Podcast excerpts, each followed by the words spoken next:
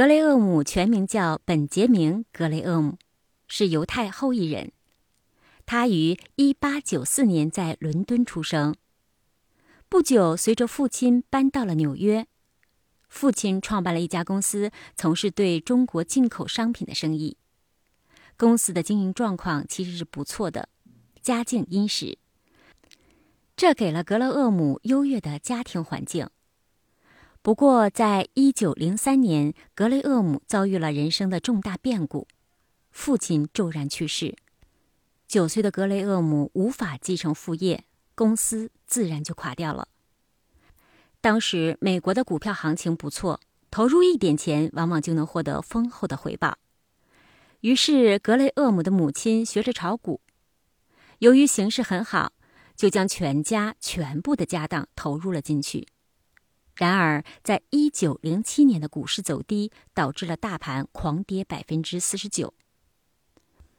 格雷厄姆家的投入损失惨重，这对格雷厄姆来说是他人生股票的第一课。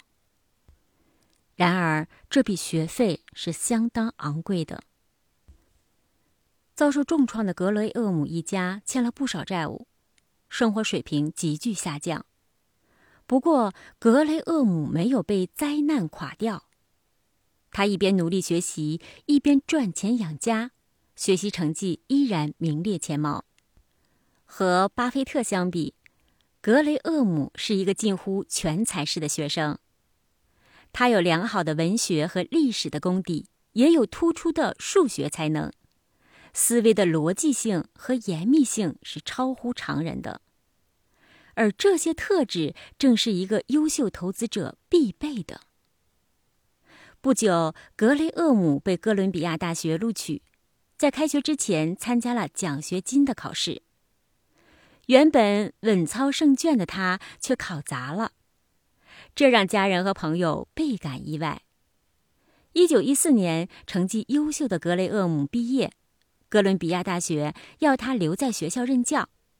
让他在哲学、英语和数学三个科目里选择，可见格雷厄姆在这三个领域是多么的出色。聪明的投资者是巴菲特早年阅读过的书，从看到这本书的第一眼开始，巴菲特就知道这本书对自己未来人生有很大的影响。他觉得要想成为成功的投资者，是必须读这本著作的。当然，对他来说，最幸运的不是读了《聪明的投资者》，而是成为这本书作者的学生。一位理论知识深厚、多才多艺的教授，一名天才异禀、勤于思考的学生，格雷厄姆和巴菲特注定是教学相长模式中最佳的典范。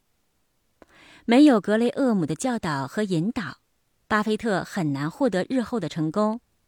或者说，他的成功之路会更加的曲折和艰难。他们的相遇将会碰撞出投资界最闪耀的火花。巴菲特认为，格雷厄姆是他人生中最重要的老师，和之前教过他的老师完全不同。格雷厄姆十分注重提升学生的学习兴趣，他的授课风格幽默风趣且深入浅出。不会强行学生灌输知识，而是最大限度的调动学生的积极性。通常是先提出一个问题让学生思考，随后呢逐步解开这个谜团。因此，格雷厄姆被学生称为苏格拉底。格雷厄姆还是一个有选择性记忆能力的人。如果是那些他认为很重要的事或人，他就能够迅速记在脑中。不过，其他的时候表现得十分健忘。有一次，格雷厄姆带着孩子去溜冰场玩，回来的时候竟然忘记了自己是开着车过去的，他就带着孩子坐地铁回了家。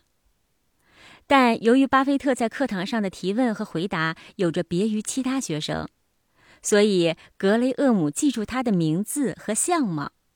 并认为巴菲特是一个聪明睿智的学生，发展潜力非常非常的大。相对的，巴菲特也十分尊敬格雷厄姆，他认为自己很快能成为老师的得意门生，还会在老师的指导下在投资界做出巨大成就。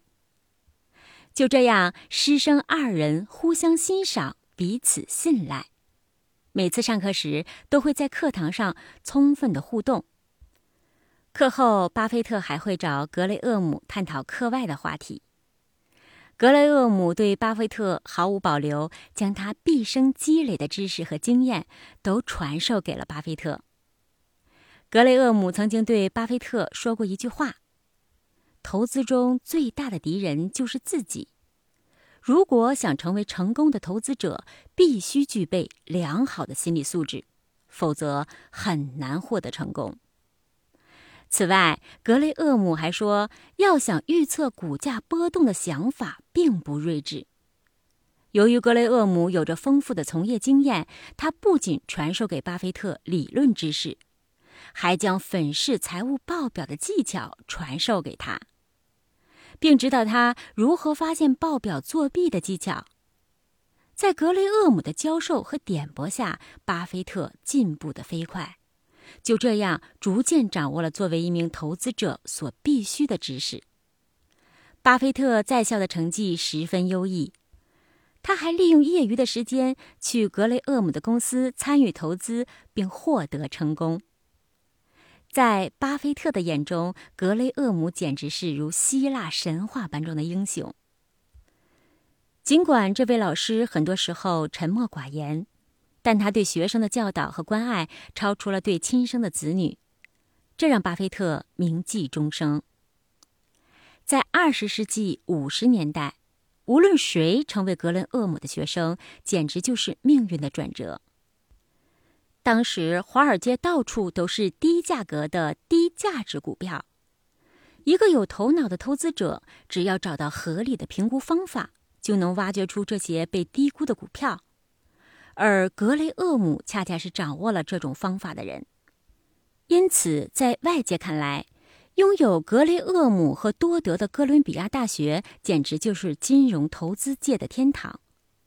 能够和这两位大师产生交集，既意味着财富、荣誉和幸运人生的降临。虽然巴菲特喜欢看书，但他并不盲从书中的理论。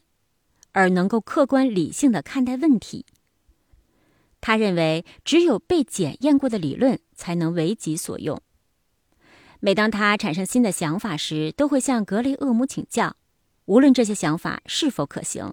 而格雷厄姆总会幽默地说：“这非常有意思。可是你是怎么得出这些结论的呢？”当巴菲特解释完之后，格雷厄姆才和他一起讨论。而并不是轻易否定学生的想法。在格雷厄姆的众多学生中，巴菲特是年龄较小的一个。然而，他的专业知识基础比任何人都扎实，并且对投资有着有生俱来的兴趣，经常是格雷厄姆提问后的第一个回答问题的人。他们两个人在课堂上默契的互动，仿佛事先演练过一样。这让其他学生成了围观的群众。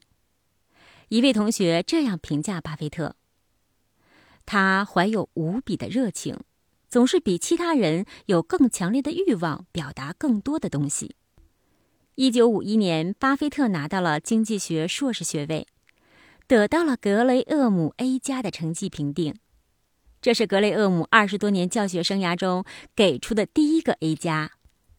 此外，格雷厄姆还对巴菲特进行了预测，说巴菲特将成为最伟大的投资金融家。巴菲特在哥伦比亚大学不仅遇到了格雷厄姆这样的恩师，还认识了一些意气相同的挚友。他们很多人在巴菲特的日后投资生涯中再度出现，给予了巴菲特很大的帮助。有些人还成为他的合作伙伴。